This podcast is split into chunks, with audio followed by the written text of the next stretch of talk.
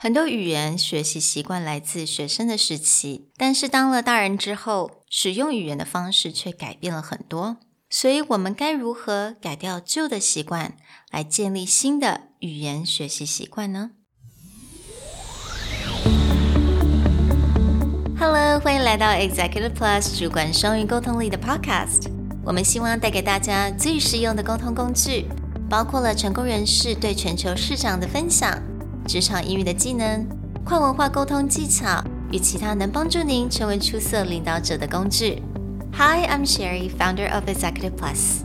As a language trainer and certified coach, I've trained hundreds of managers from Fortune 500 companies such as Dior, Google, Deloitte, and Yahoo. And I'm Nick, Director of Communication Strategy at Presentality. I've helped startups raise millions of US dollars in funding and train the executives of publicly listed companies to present on the global stage. Welcome to the Executive Plus podcast, where you can take your communication and language skills from good to great.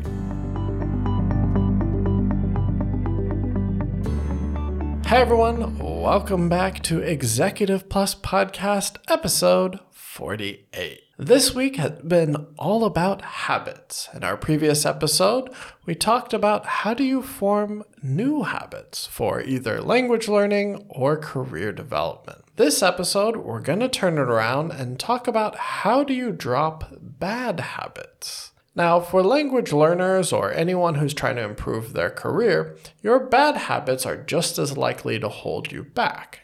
And as children, we often learn certain ways of learning a language, which are not always applicable to being an adult. So, how do you drop those habits and develop the new ones? 没错，有很多学习的习惯，当然都是在我们当学生时期的时候养成的嘛。所以大家都知道，我们呃考了很多试，我们也有以成绩来代表我们的学习的程度。那这些都在我们在成人在职场上是没有任何用处的。所以当我们要 改掉这些习惯、这些想法，然后去建立新的习惯的时候，是需要一些技巧的。所以今天我们就来分享，我们也是同样这本书《Atomic Habit》。里面建议大家的也是四个法则，要如何改掉坏习惯。So in the book Atomic Habits, he set out four laws for creating a good habit, which we discussed in the last episodes. Those would be make it obvious, make it attractive, make it easy, and make it satisfying. The ways of breaking habits is just to do the opposite to make it invisible, make it unattractive, make it difficult, or make it unsatisfying.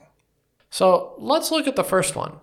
If we're trying to break a bad habit, how do we make it invisible? 所以在这个部分，我们要改掉坏习惯的第一个法则就是 make it invisible。呃，何谓 invisible 呢？也就是我们要把我们这个影响我们习惯的这个提示，要把它移走。When it comes to language learning，所以很简单的，我们在学习语言的时候，我们大家最习惯，当我们看到一个我们不确定的字，我们第一个都会做什么呢？Google translate，right？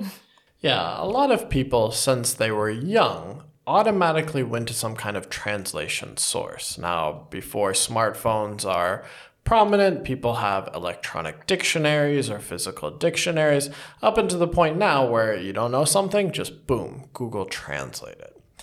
But we always want to remove the cue or remove the ability for us to do this very easily.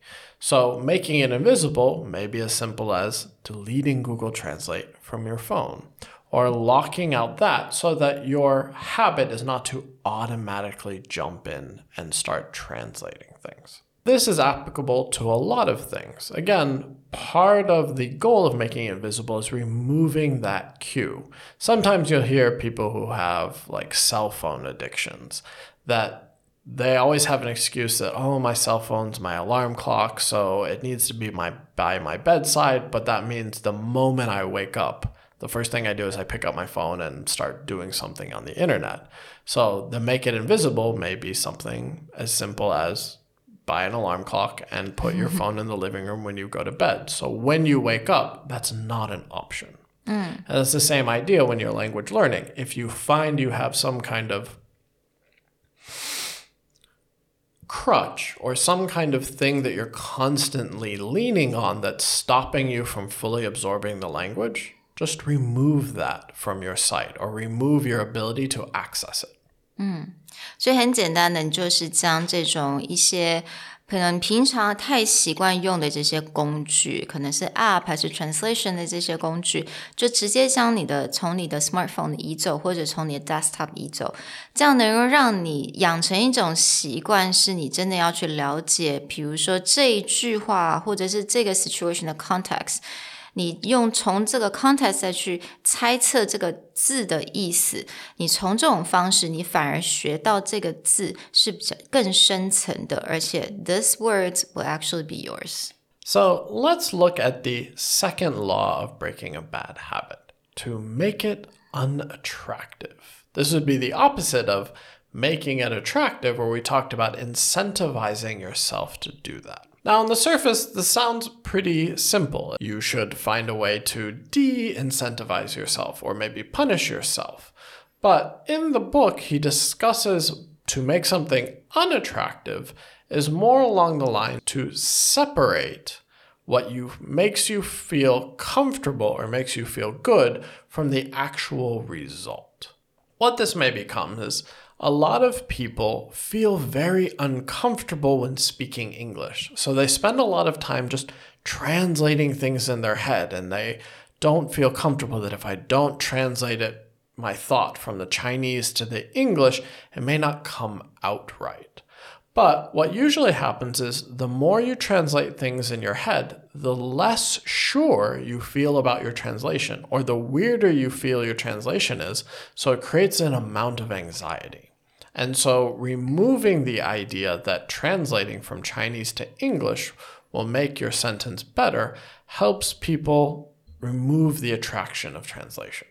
那有很多人在需要讲第二语言的时候，他们有一种不确定性，因为当你有点不确定你的，比如说你文法对不对，或你讲字对不对的时候，他们就会很直接的跳进这种，我必须一定要先把中文的内容准备好，在我脑海里面再去 translate 到英文，这样子他们才觉得哦比较 comfortable。但是其实我们会发现，当我们在做这种 translation 的时候，你到了后来，你也会发现你。变的是你更不确定你的这些翻译出来的这些 outcome，因为它其实是 it's translated，所以有很多字你更不能确定说哦这样文法对不对啊，会不会是有点中翻英啊，反而会让我们更紧张、更焦虑。Right. And you'll see this a lot in presentation where someone will go, I need to develop the whole Chinese tr- presentation first. Mm. Then I'll translate it into English and then it will make sense. But oftentimes this creates more anxiety because you're like, okay, I need more time because I have to create two versions. Mm. And then after I make my English version, I'll usually look at it and feel the logic or the grammar or something is right. Mm. And it creates more anxiety. And so the idea of making it unattractive is to remove your comfort of translation from the project and just go straight into developing the English version by itself. 嗯，所以这个很多其实是本身的心态的问题。你自己如果感受到哦，我一定要透过中文才能够确定这个英文它的这个确定准确度的话，那你必须要把这个这种感觉把它做一些 reframing。 所谓 reframing 就是说，比如说好了，有的时候你看到诶，你的外国的老板要跟你开会了，你应该心中有时候会 always 讲说，哦，I have to speak English later。但是你的 reframing 你就可以讲说，哦，I get to practice English，right？一个是很负面的，变成一个很正面的。或者你可以说，Oh, you know, oh, I have to speak a foreign language now. You know，这种让你真的很 anxious。但是 instead you could say I get to enhance my communication skills, right? You go from something that's very negative to something that's absolutely very helpful and add value to your life. Right. And this reframing becomes really powerful. I remember a story of we were working with a company who was about to present to their American partner. And one of the mid level managers who had never hosted or been the head of one of these meetings suddenly volunteered to become the head. And even the CEO was very surprised. He was happy, but he was very surprised. And he asked her, Why did you want to do this? And she was like, It scares me to do it. But I thought that I have the ability to lead a team very easily in Chinese. And so, when hosting this kind of meeting or showing my leadership skills, this was an opportunity for me to prove that I have that skill. It's that I can lead a meeting or I can lead a project. So, she simply reframed it from, oh my God, how do I host a meeting in English to, I have this skill and I'm going to prove it in a second language. 那相同的，我发现啊，其实我相信每一个人啊，你应该都在你的工作中、生活中， 都会有一个人让你特别不想去面对。他可能是你觉得沟通上特别困难的人，或者是有可能是老板，或者是同事。不管是怎么样 situation，你会发现，OK，the first law doesn't really work，因为你没有办法把这个人变成 invisible。you can't take this person away from your life because if it's a boss you're going to have to deal with him or her. Right. If it's your colleague, you're going to have to work with him or work with her, right? So 第二个法则，也就是 make it unattractive，这个这个部分它其实 it works here，因为你就可以去想一下，这个时候你就必须要有一种 reframing，right？reframing perspective。所以 instead of saying you know oh I have to talk to this guy again。 你可以说，Oh, I get to practice my negotiation skill. Right. or it's one of those things like if I can learn how to communicate with this person, I will be able to communicate with literally anyone. Mm. And you're just reframing the anxiety of I don't want to talk to this person to wow, I have an opportunity to become the best version of myself. Mm. All right, so let's get to the third law, which is make it difficult. So, in our previous episode, we talked make it easy is make something accessible. Mm-hmm. You want to create a habit, make sure that it's at hand whenever you want. Now, the reverse of that is just make it difficult. Few examples that make it difficult is there's a lot of apps now to help you with productivity and focus, mm-hmm. which means that if I say that I'm going to sit down and focus on language learning or I'm going to take this online class, it will lock your computer to where you cannot change the screen for a certain amount of time that you designate. Mm. So that thing that stops you from changing your focus, picking up your phone, etc., is adds a level of difficulty or adds a level of level of complexity to switch your focus. 嗯，因为有很多人，其实我也是，嗯，当想要做一件 不想做的事情，比如说你必须要写一份报告，或者是你就是必须要看这个 PowerPoint slides，你就会觉得说啊，我休息一下好了，休息一下就变成 you know Facebook。Now there's Clubhouse, there's IG，有非常多的 distraction。那这些 distraction 就变成你一种好像有种 getaway，right？所以或许呃，在书中它就有 example，就是如果你 if your boy，then ask your girlfriend，请你的 girlfriend。将你所有 social media 都 reset the password，去重新建立那个那个 password。然后呢，在如你完成工作之前，都不能跟你讲这个 password 是什么。This is a perfect way. To be honest.